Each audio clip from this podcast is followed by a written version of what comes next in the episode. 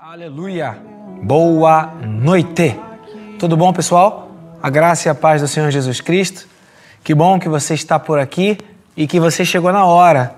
Há uma bênção maior para aqueles que chegam na hora, pegam a bênção do princípio ao fim, a bênção das primícias.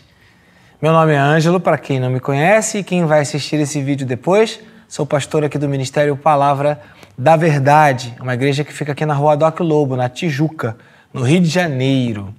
E nós temos é, servido ao Senhor durante é, vários anos da nossa vida e aquilo que o Senhor tem nos dado nós queremos dividir. E durante esse período, nós estamos, é, das segundas-feiras, né?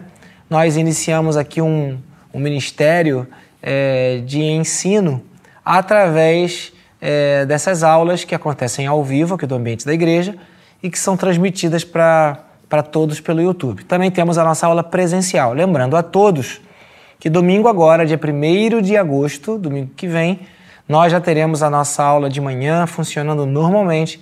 E você que está com saudade, você que quer estar conosco, você pode vir aqui na aula presencial, começa às 9 da manhã aqui na igreja, Ministério Palavra da Verdade. Amém? Vamos orar, consagrar esse tempo a Deus, mas antes eu vou pedir aqui para a Luísa para dizer para a gente quem está ao vivo com a gente, quem está online.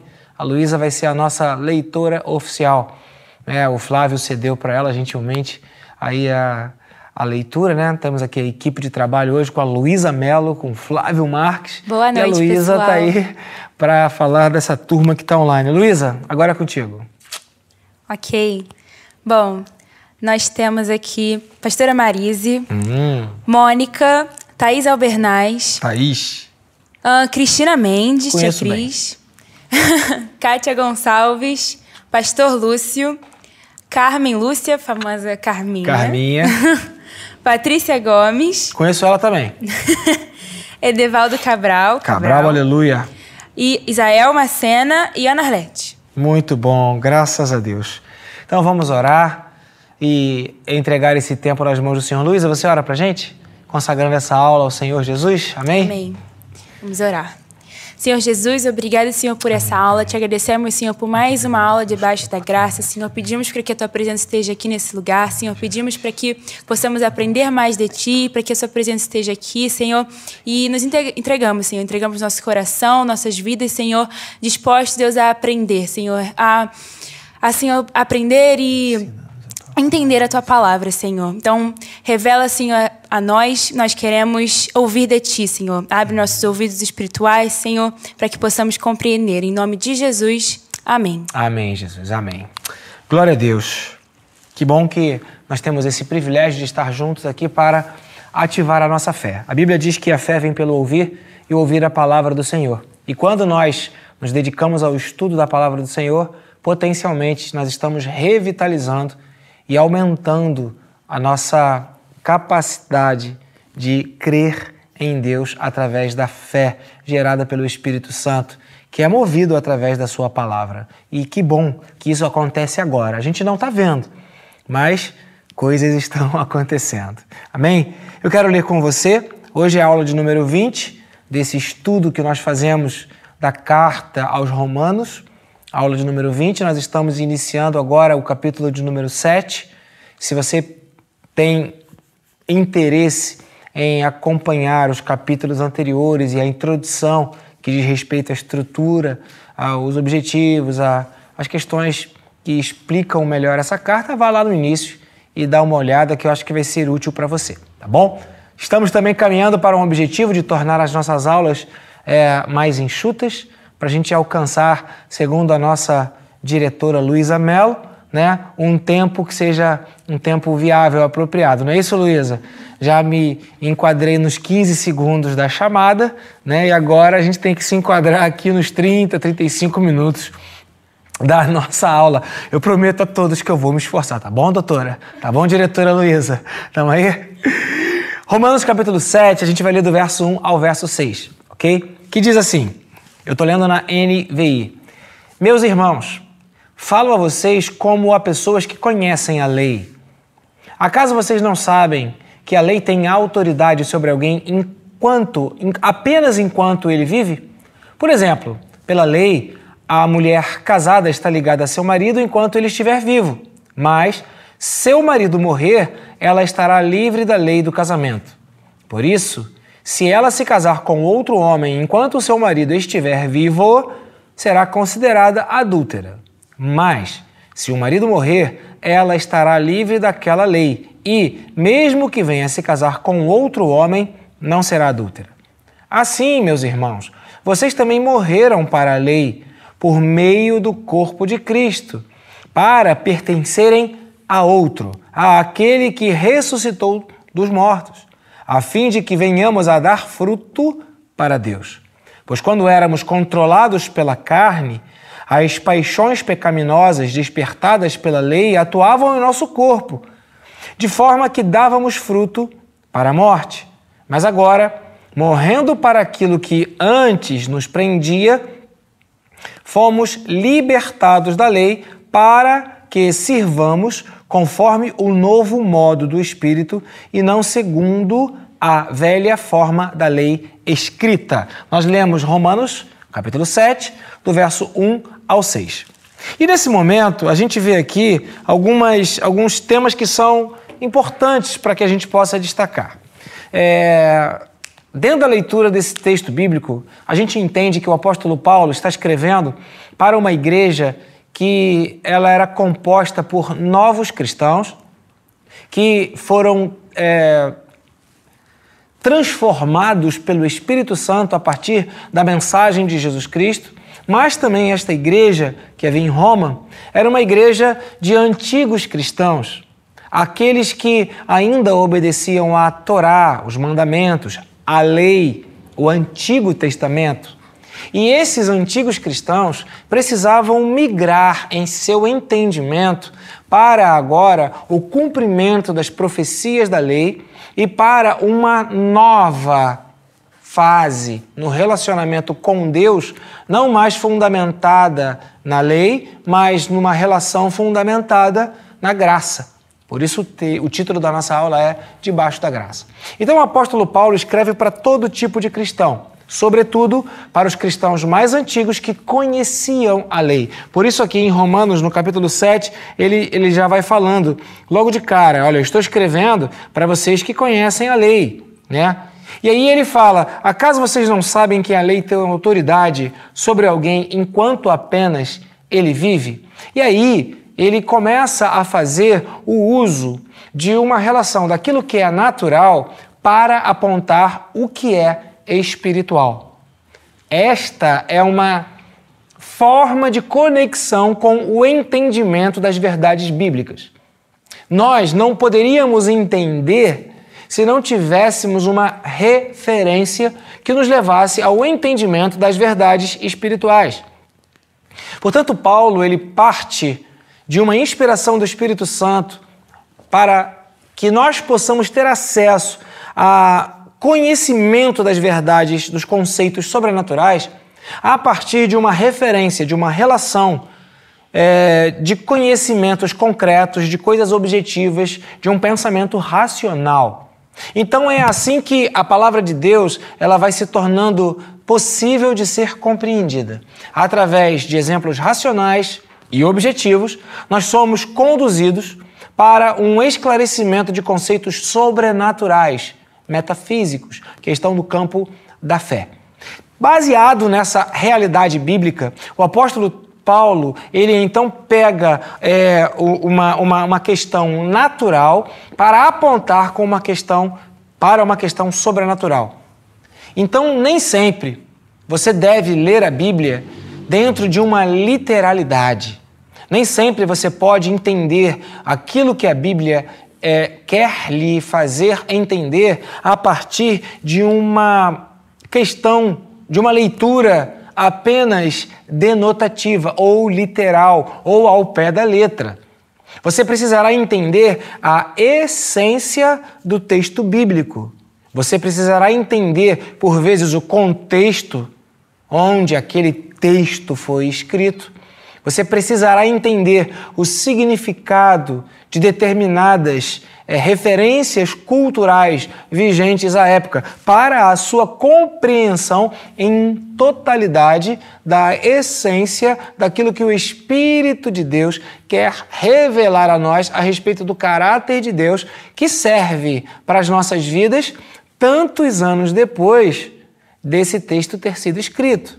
A Bíblia é um livro que ela foi escrita num período aproximado de 4 mil anos por aproximadamente 40 autores diferentes, todos com a mesma inspiração, porém que viveram em outras épocas, que é, tinham outras tecnologias ou tinham menos tecnologias do que nós, se você assim entender, porém eram seres humanos como eu e você somos e tinham uma relação com, com Deus como eu e você temos. Portanto, a essência do texto, ela precisa ser compreendida nem sempre a literalidade do que o texto fala. Eu me lembro que quando eu era mais novo, eu tinha dificuldade, ou não sabia que deveria ser lida a Bíblia dessa maneira, e uma vez eu me deparei com um texto que dizia: Se o teu olho te faz pecar, arranca e lança-o para longe de ti. Eu falei: Meu Deus, então eu vou ter que enfiar um, uma faca, alguma coisa, arrancar o meu olho, jogar o meu olho fora, se eu quiser ser cristão.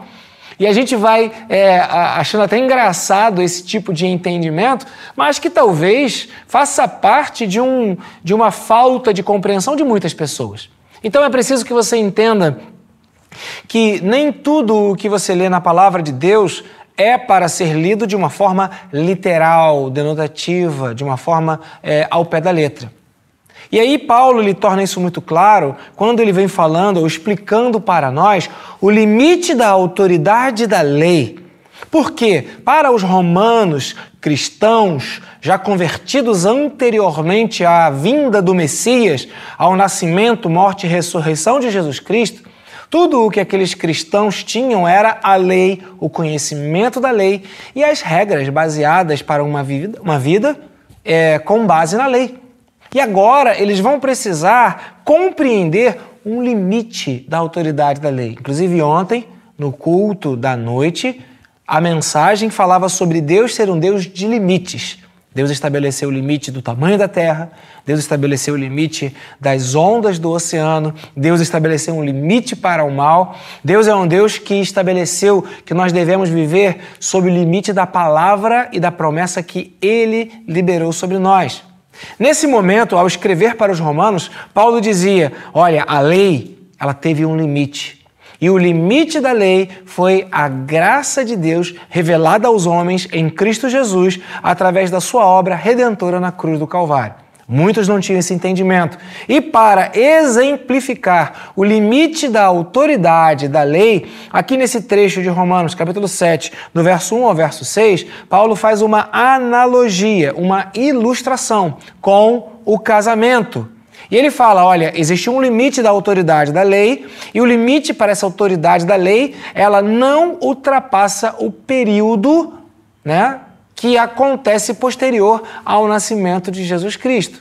Ou seja, a, a, a vida natural, ela é limitada na lei, mas agora há um caminho sobremodo excelente, há um novo entendimento da relação com Deus que parte de uma perspectiva sobrenatural. E então ele vai explicar nesse texto que nós estamos dedicando a aula de hoje para falar sobre ele, da relação do limite da lei. Algumas pessoas podem pensar: ah, ah, então a lei acabou. Não, a lei ela teve um limite e ela foi plenamente cumprida, totalmente satisfeita em Cristo Jesus. E como já vimos em aulas passadas, a maneira pela qual nós entramos nessa realidade sobrenatural é através da fé em Jesus Cristo, que nasceu, morreu, ressuscitou e voltará. E é pela fé e é pela, pela, pelo ato de acreditar, pela decisão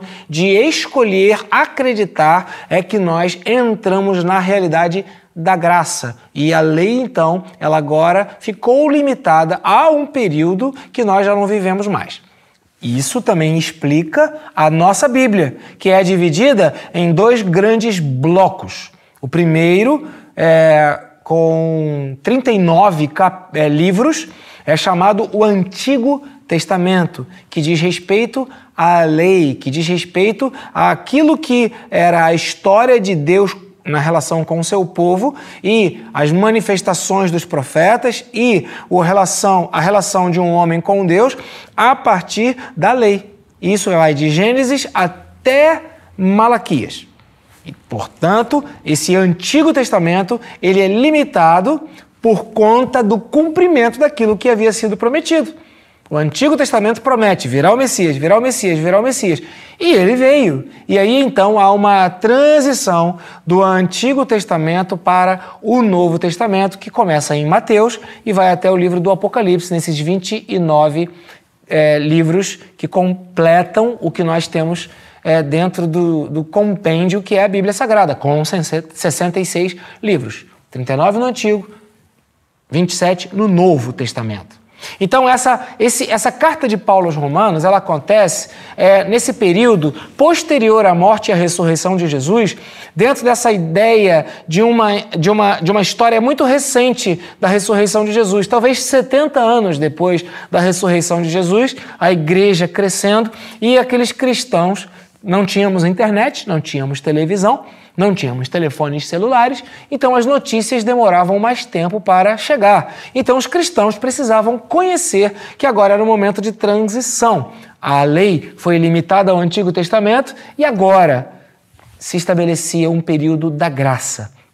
É sobre isso que Paulo trata aos Romanos e ele faz essa comparação com o casamento, ok? Então vamos lá. Romanos capítulo 7, ele faz várias comparações e fala sobre diversas questões que ajudam a cada um de nós que amamos a Deus e queremos viver dentro é, da ideia que Deus tem a respeito de como nós devemos viver, nos ajuda a coordenar a nossa vida dentro daquilo que é a vontade de Deus. Então, uma das coisas que eu destaco aqui é quando Paulo, no versículo 2, ele, ele escreve aqui, inspirado pelo Espírito Santo, ele deixa registrado. Por exemplo, pela lei, a mulher casada está ligada a seu marido enquanto ele estiver vivo. Mas, se o marido morrer, ela estará livre da lei do casamento. Verso 3. Por isso, se ela casar com outro homem enquanto seu marido estiver vivo, será considerada adúltera. Mas se o marido morrer, ela estará livre daquela lei e, mesmo que venha a se casar com outro homem, não será adúltera. Portanto, o apóstolo Paulo fala aqui sobre uma questão importante que é a lei do casamento, ou as orientações que Deus tem para os que são seus filhos, os que o confessam com a sua boca e creem em seu coração que Deus ressuscitou a Jesus Cristo dentre os mortos e que agora entregam a sua vida ao Senhor Jesus Cristo.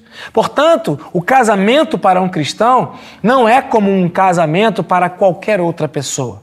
Existe a lei natural, a lei que é a lei civil, que vai variando aí de governos para governo, de país para país, de, de um país para outro país, de um governo para outro governo. Mas existe uma lei espiritual a qual se submetem pela fé os filhos de Deus, aqueles que se submetem ao senhorio, ao governo e às orientações que Deus traz para as nossas vidas. Então a Bíblia fala que quando um homem está casado com uma mulher e quando uma mulher está casada com o homem, e é esse o único conceito de casamento, homem com mulher e mulher com o homem, a Bíblia fala que existe uma regra, uma lei, uma orientação, um contexto a ser observado, que é o contexto de não romper o compromisso do casamento. Então, Usando esse exemplo do casamento, Paulo diz o seguinte: enquanto uma pessoa está casada com a outra, ela não pode ter relação com outra pessoa. Isso é adultério. A palavra grega que diz respeito a adulterar, a tradução é, mais expandida dessa palavra significa mudar o formato original, ou seja, adulterar, transformar algo de uma, de uma forma que não deveria ser transformada para uma outra forma que não é a forma apropriada. Então, o casamento tem uma forma correta, tem uma forma certa. E o apóstolo Paulo, fundamentado nessa doutrina ou nessa lei do casamento, ele fala: uma mulher, enquanto estiver vivo seu marido, não pode casar com outro. Um marido, quando estiver viva sua mulher, não pode casar com outra. Essa é a lei do casamento. Se há um rompimento, se há uma relação extraconjugal, isso é configurado como um pecado, isso é configurado como um desvio que não agrada a Deus. Quem vive sem Deus neste mundo ou não está preocupado para como Deus diz como a vida deve ser, não está preocupado com isso. Eu falo agora para aqueles que amam a Jesus, para aqueles que querem estar em conformidade com aquilo que é a vontade de Deus para as nossas vidas. E a vontade de Deus é que nenhum homem, nenhuma mulher que são casados pratiquem ou vivam em adultério. Isso é uma realidade que pertence àqueles que, além de serem participantes de uma sociedade civil, além de estarem inseridos dentro das leis naturais, são pessoas, homens e mulheres, que entregaram a sua vida a Jesus Cristo e que agora entendem que fazem parte de um reino invisível, cujo rei, cujo líder, cujo senhor é o nosso Deus, que tem uma vontade, que tem diretrizes para a nossa vida e que tem orientações para que os seus servos, seus filhos, sigam. Então, Paulo, ele vai usar o exemplo do casamento e vai dizer: enquanto um dos cônjuges está vivo, não se deve romper o compromisso que se tem. Isso é adultério. Porém, o apóstolo Paulo dá sequência, e ele fala aqui, como nesse texto que nós lemos, né, é, em Romanos capítulo 7, versos 2 e 3, que quando o marido morre ou quando a mulher morre, é, a pessoa se torna uma, vi, uma pessoa viúva, ou ela experimenta da viuvez, ela está lei da livre, é, livre da lei, eu inverti, livre da lei do casamento. Né? É, tem aquele pastor que eu esqueci o nome dele, eu tenho esquecido, Jesus. Aquele que fala muito sobre família, engraçado. Qual o nome? Cláudio Duarte. Que ele conta uma história engraçadíssima, como Cláudio Duarte é, né? a quem eu admiro, e ele, ele fala que certo casal é, morreu primeiro o marido, né, e depois morreu a esposa, a esposa, e a esposa chegou lá no céu e falou: Meu marido, ele falou: Calma lá, calma lá, o nosso trato era até que a morte nos separe. Né? Por quê? Porque, segundo a orientação bíblica, uma pessoa que é viúva, uma pessoa cujo cônjuge já veio a falecer, está livre desta orientação que é dada por Deus. Ou seja, pode, pode contrair novas núpcias, pode casar-se novamente. Algumas pessoas que, é, experimentando a viuvez, não desejam casar novamente, mas isso é facultado ao gosto da pessoa, ao desejo da pessoa. Porém, em se casando, segundo a orientação bíblica, a pessoa não, é, não estará infringindo nenhuma lei bíblica, nenhum problema Deus vê nisso, pelo contrário, há uma liberação. Ou seja, dentro daqueles que amam a Jesus, do conceito daqueles que vivem segundo as regras de Deus, a viuvez, ela não é um limitador para o não casamento, mas enquanto o cônjuge estiver vivo, sim o cônjuge falecendo? Não. Então, um viúvo, ele tem hum, novamente o, o direito ou a legalidade em contrair núpcias. Ok? Existe a lei natural que fala isso, mas existe a lei espiritual a qual nós nos submetemos, que também nos dá essa liberdade. Por isso, o apóstolo Paulo escreve: estará livre da lei do casamento.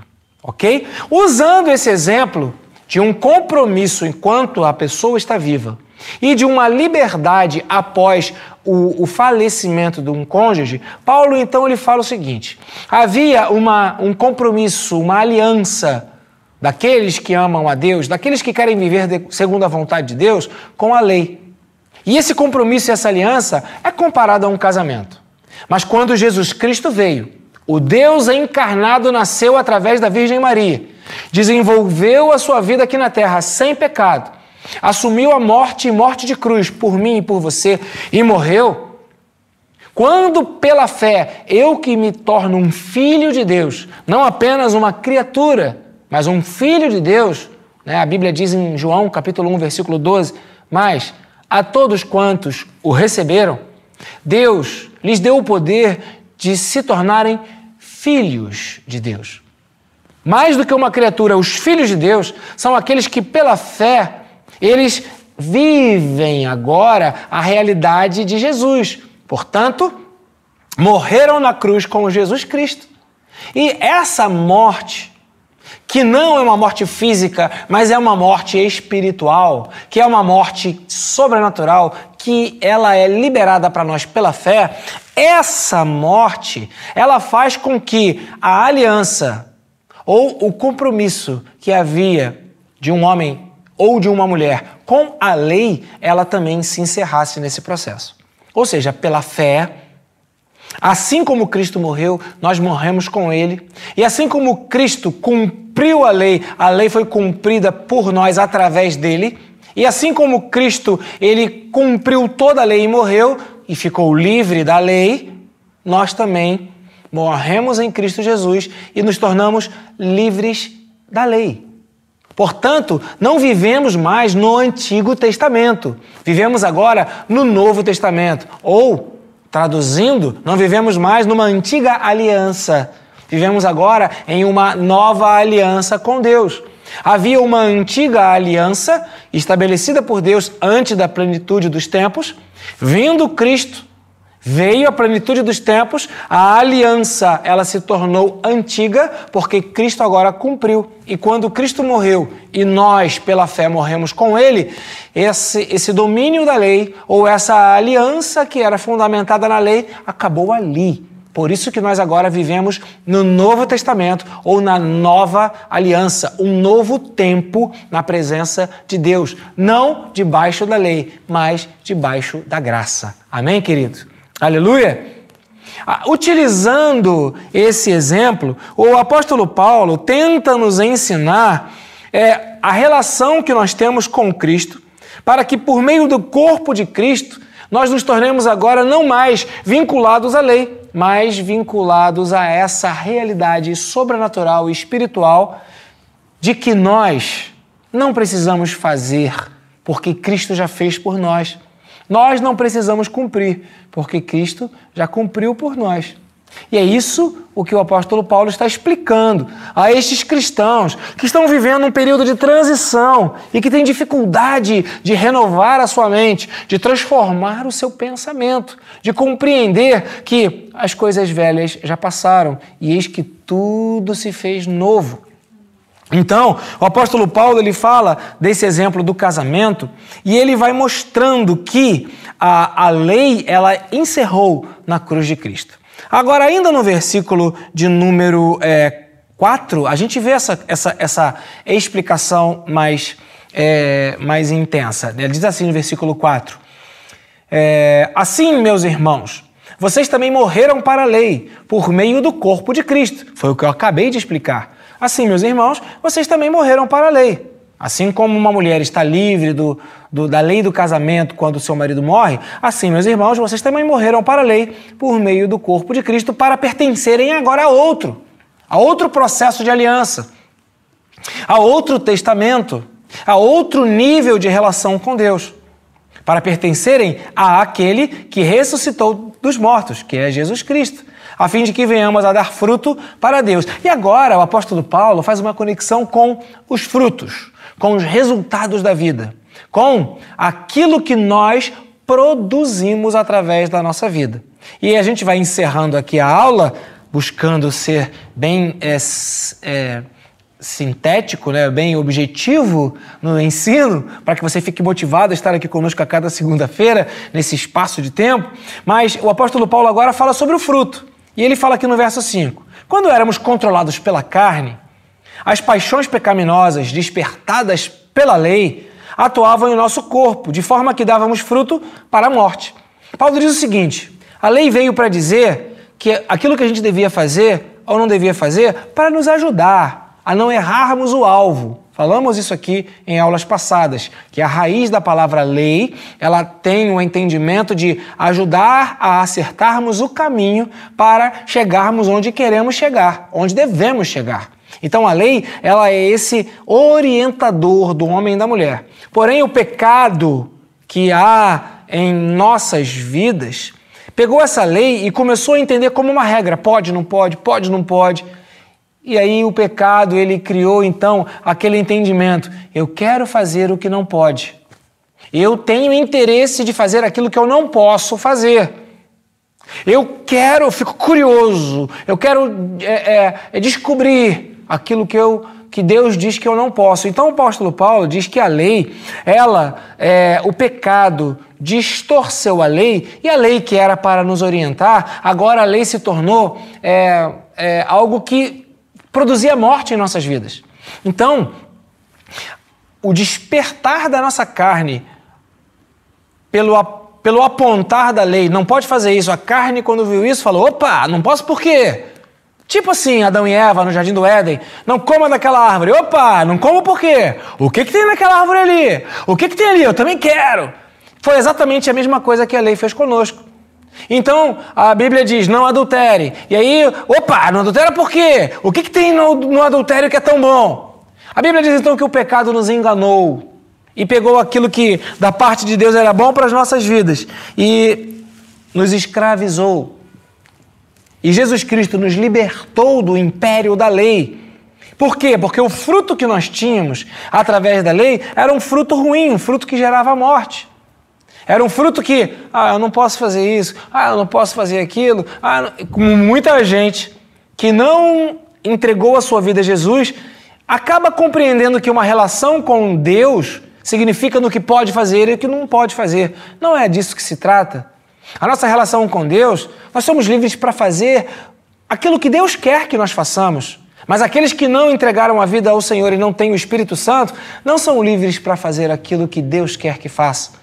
Pelo contrário, estabelecem seus próprios desejos e buscam fazer aquilo que entendem que é o certo, como se fosse bom, mas não é. A liberdade para fazer aquilo que Deus quer que façamos e possamos ter o fruto que gera vida, como diz o verso 6, mas agora morrendo para aquilo que antes nos prendia, fomos libertados da lei para que sirvamos conforme um novo modo, o modo do Espírito. É o Espírito Santo que nos dá prazer de viver na presença de Deus.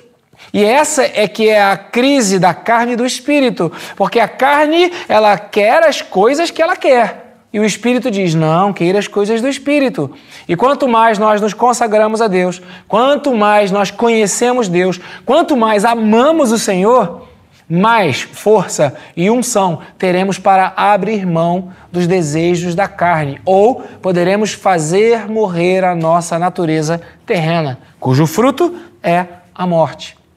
Então o apóstolo Paulo diz que agora nós podemos servir de acordo com esse novo modo, não como era antigamente. Não como uma pessoa cheia de regras, mas o novo modo agora é pelo Espírito. Por isso que o Evangelho não é uma religião como qualquer outra. O Evangelho não se trata de uma religiosidade, ir à igreja, atender aqueles conceitos, falar aquela linguagem, a paz do Senhor, irmão, graças paz, amém, aleluia, tá ligado?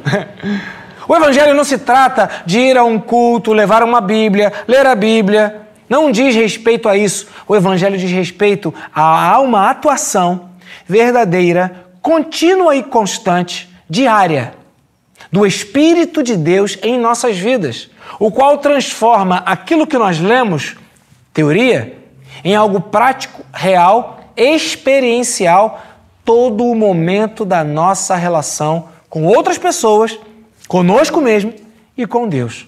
Por isso o Evangelho Ser cristão não é apenas conhecer a Deus com o entendimento, gostar da igreja ou achar que a igreja é um ambiente legal. Sim, é. Não é apenas ir à igreja. Sim, é. Não é apenas ler a Bíblia. Sim, é. Mais do que isso, é viver segundo aquilo que Deus orienta, não por obrigação, não por regra, não porque é uma lei, mas segundo um novo modo. Por isso que o apóstolo Paulo, que agora com esse entendimento, com essa sabedoria, com a unção do Espírito e com aquilo que nós recebemos da parte de Deus através de Jesus Cristo, que é o Espírito Santo, nós podemos servir conforme o novo modo. Em contraponto com o velho modo. Qual era o velho modo? É o que estava escrito, é o que está na lei, é uma obrigação, é uma regra, é aquilo que eu faço. Não. Agora eu sirvo a Deus em um novo modo. É de boa vontade, é porque eu quero, é porque eu amo a Deus, é porque eu entendo que não há outro caminho, não há outra verdade, não há em outro lugar que eu encontre vida. Eu já experimentei no passado uma vida sem Jesus e a consequência era uma vida muito diferente da que eu tenho hoje quando conheço a Jesus Cristo. A partir da analogia do casamento, o apóstolo Paulo então orienta aos cristãos antigos que estão em Roma que existe um período de transição. Não é mais agora por aquilo que você faz porque fez. Não, toma aqui o meu dízimo, eu entreguei. Não, eu fui na igreja domingo, eu fui. Não, eu li a Bíblia porque tem, né? Dizem que tem que ler, eu li. Não, mas é pela uma boa vontade, é pelo interesse. O verdadeiro cristão é aquele que diz que não peca, não é porque tem vergonha, porque outras pessoas vão ver não peca, não é porque ah, não pode. O verdadeiro cristão é aquele que diz: Eu não peco porque eu não quero. O verdadeiro cristão é aquele que diz: A minha carne pode querer, mas o meu espírito não quer pecar, e eu rejeito o pecado em nome de Jesus Cristo. Eu estou livre do poder do pecado. O verdadeiro cristão é aquele que vai à igreja porque tem prazer em cumprir o que diz a palavra de Deus no livro de Hebreus. Não deixe de se congregar.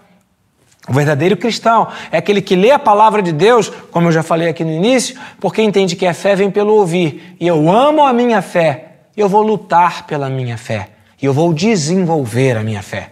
O verdadeiro cristão é aquele que compreende que existe um processo de transição daquilo que era no passado para a nova realidade, o novo modo no espírito.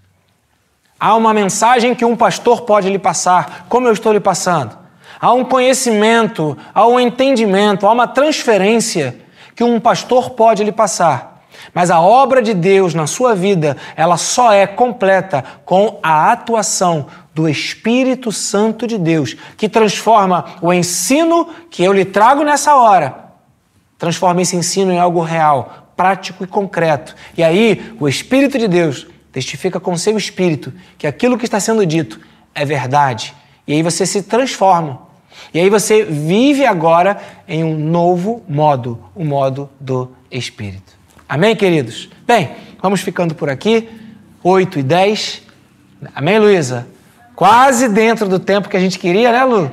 Né? Dentro do tempo? Você me, me aprova, Luísa? Não, tenho que ter a aprovação da Luísa, a Luísa Melo filha de flor de canela com balboa. Ou filha de Menara com Alberto, a nossa amada Lulu. Né? E ela fala: não, a gente precisa seguir os horários. o pastor ensina isso e ela aprendeu. Então, estamos encerrando aqui e o, a nossa oração é que você seja guiado pelo Espírito que você não viva dentro de uma religiosidade, mas que esse Espírito Santo que vem da parte de Deus lhe ensine os preceitos de Deus, como alguns que foram passados hoje sobre a questão do adultério, do casamento, da viuvez, da lei. São doutrinas bíblicas ou orientações bíblicas ou o jeito que Deus quer que você viva, para que você possa estar debaixo da graça de Deus. Amém? Encerramos por aqui. Luísa, você pode dar aquele abraço? Final para os, para os nossos amados que estão aqui ao vivo conosco, porque você que está ao vivo nos ajuda, nos motiva, nos incentiva, né? participando, comentando e, e estando aqui conosco. Isso é muito legal e a gente quer então agradecer a você. A quem nós vamos agradecer hoje, Luísa? Fala aí. Bom, nós vamos agradecer a Marise, a Daniele Werneck, que apareceu agora, mas eu sei que ela, acredito que ela esteja, estivesse vendo. Um, Alberto, Adriana Moraes, Solange Steinbeck, Mônica, Carminha, Ana Arlete, a Luiz Carlos, é o House, né? House. A Noêmia, a Raimunda, a Ziza, a Patrícia, a Cristina, a ah, sim, a Kátia, o Ângelo que comentou, a Menara. Um, e eu sei também que o Israel estava presente antes, a Thaís e esse pessoal. Amém. Amém. Amém. Você que esteve conosco agora online, ao vivo, Deus abençoe você, que o Espírito Santo de Deus complete a obra daquilo que foi liberado através da palavra de Deus lida e explicada nesse tempo. Amém? Vamos orar? Pai querido, muito obrigado por esse tempo que passamos aqui juntos. Muito obrigado a Deus pelo Ministério de Mídia, pela equipe de trabalho, pelo Flávio, pela Luísa, por todos os que têm ajudado aqui a cada segunda-feira. E obrigado também a Deus por esse povo que, a Deus, tem interesse na tua palavra. Muito obrigado, porque o Senhor tem levantado filhos e filhas para conhecerem ao Senhor e eles estão fazendo isso ao participar de um estudo da palavra como esse que fizemos aqui nessa noite. Que o Senhor possa completar a obra no coração de cada filho e cada filha e que o Senhor possa cuidar de cada um dos teus filhos. Pai, nós entregamos esta aula nas tuas mãos e te louvamos em nome de Jesus Cristo. Amém. Amém, queridos? Então, você que esteve conosco esse tempo, deixe o seu like, aperta o seu joinha aí e se você ainda não fez, por favor, faça isso. Se você vai assistir o vídeo no futuro, e chegar nesse ponto, deixa o seu like, deixa o seu joinha. Isso nos ajuda, de, segundo aí as regras dos, é, é, do YouTube, né?